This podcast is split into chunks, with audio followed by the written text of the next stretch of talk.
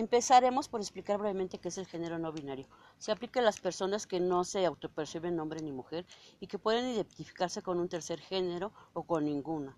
Las personas no binarias no se identifican con los géneros tradicionales, masculino o femenino, sino con un género o varios que les satisfagan. O se ve, y no se ven pertenecientes parcial o totalmente a un género, esto les permite atribuirse características especiales de determinados géneros para satisfacer, para satisfacer así su identidad. Y hay mucha gente no binaria en la actualidad que está teniendo una vida feliz y totalmente productiva.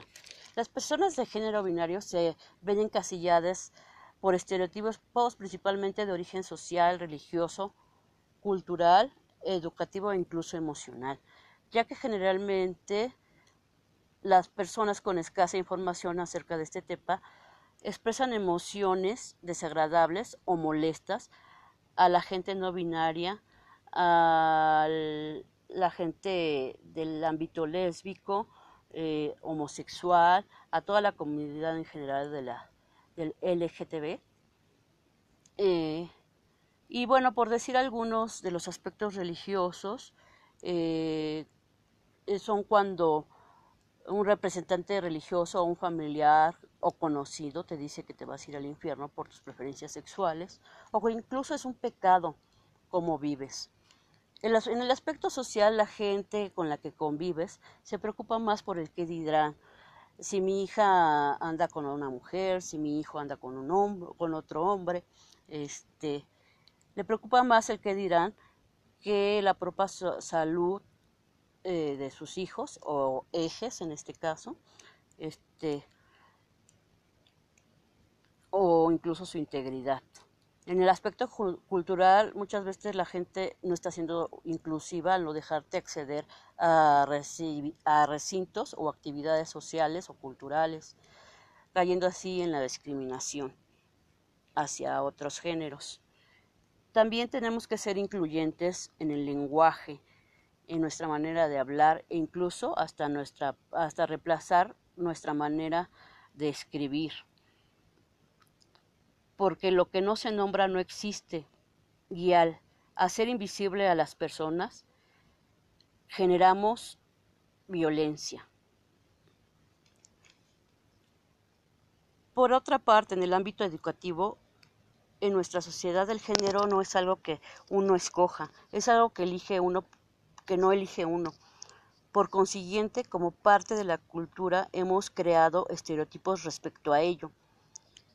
Y desde temprana edad les enseñamos a los niños sobre qué deben hacer, cómo deben vestir, cómo deben comportarse y hasta con, quién, con qué juguete divertirse conforme así lo, del, lo son del sexo masculino o del sexo femenino. A primera vista, esta experiencia puede parecernos inocente, pero lo que estamos haciendo realmente es separarnos.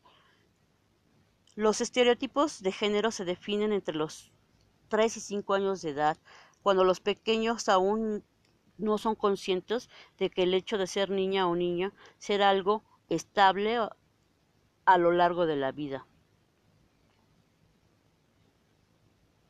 Con la comunicación transmitimos a los niños que es apropiado. Con nuestro lenguaje, acciones, ropa, es ahí donde creamos un mensaje simbólico de lo que significa ser hombre o mujer. Nuestra comunicación lo produce y el refuerzo de ese mensaje lo mantiene. Mm.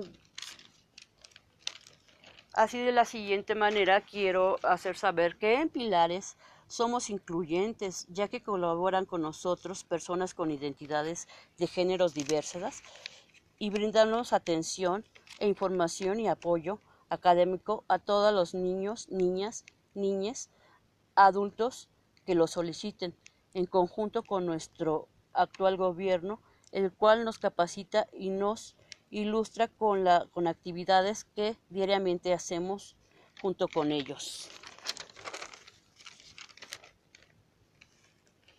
Tuvimos la oportunidad en esta actividad de pilares de tener acceso a las visualizaciones documentales y podcasts, como La Bruja de Texcoco, Había una vez, Un amor rebelde,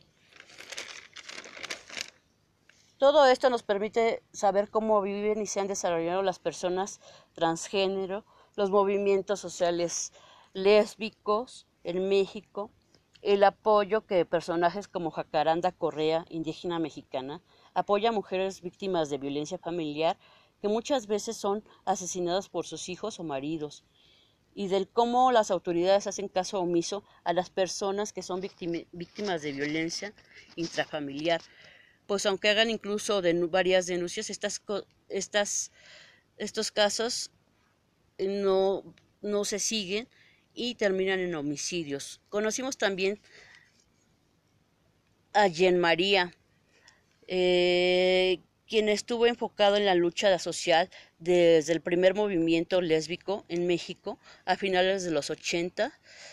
Ella nos comenta cómo era considerado algo enfermo, incluso un crimen, un crimen, perdón, ser lesbiana, que muchas se, se, se muchas mujeres se dejaban morir, se suicidaban e incluso eran asesinadas. Eh, con Jean María surge el movimiento Oikabet, del origen maya, que significa movimiento de mujeres guerreras que abren camino y esparcen flores.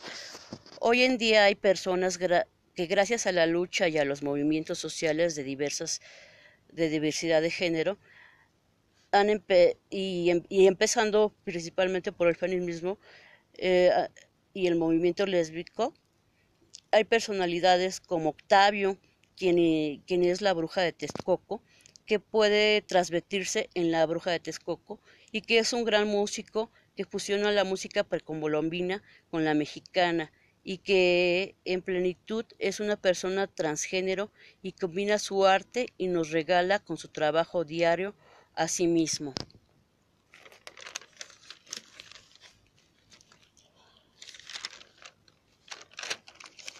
Entre otras cosas, los principales retos para sensibilizarnos son que es precisamente un reto el sensibilizar a la sociedad acerca de la aceptación, inclusión, respeto y amor y derechos que tienen las personas con género binario, lésbico y homosexual, así como las feministas.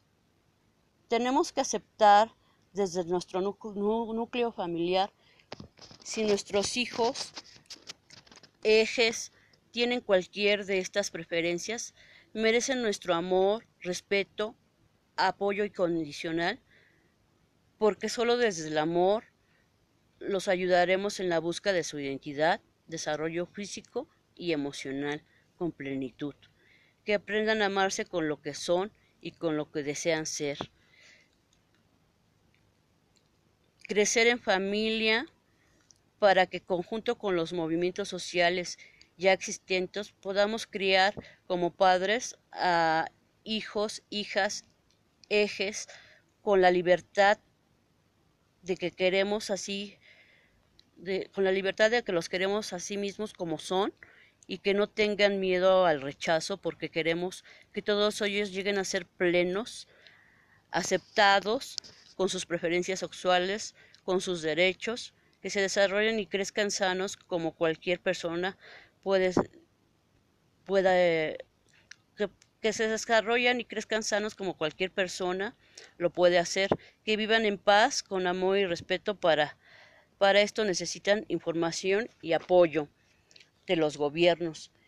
Tenemos que generar leyes que los protejan y saber que todos merecemos y tenemos los mismos derechos hasta el grado que sea común y no un tabú, un tabú, perdón, el aceptar que existen las diferentes preferencias sexuales, así como maneras de vivir y expresarnos.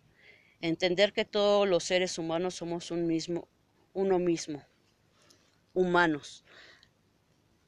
Las acciones que debemos hacer para abordarlos al volver a las instalaciones de Pilares. En mi caso y como colabora de Pilares estoy consciente porque durante mi vida educativa y profesional he recibido información y es de mi conocimiento que es necesario y prioritario aceptarnos como personas con diversas preferencias, no solo sexuales, económicas y religiosas, sino una comunidad en donde existe la diversidad de género, raza y mezcla entre ellas. Asimismo, saber que en Pilares se nos está ampliando y preparando en estos temas de identidad, de género y de los enfoques feministas y que día con día utilizaremos en nuestras asesorías como docentes de Pilares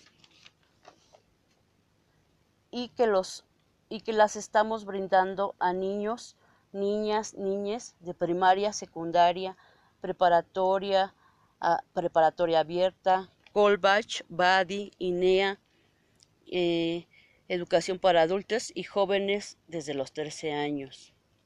Las lecturas que puedo recomendar son las siguientes.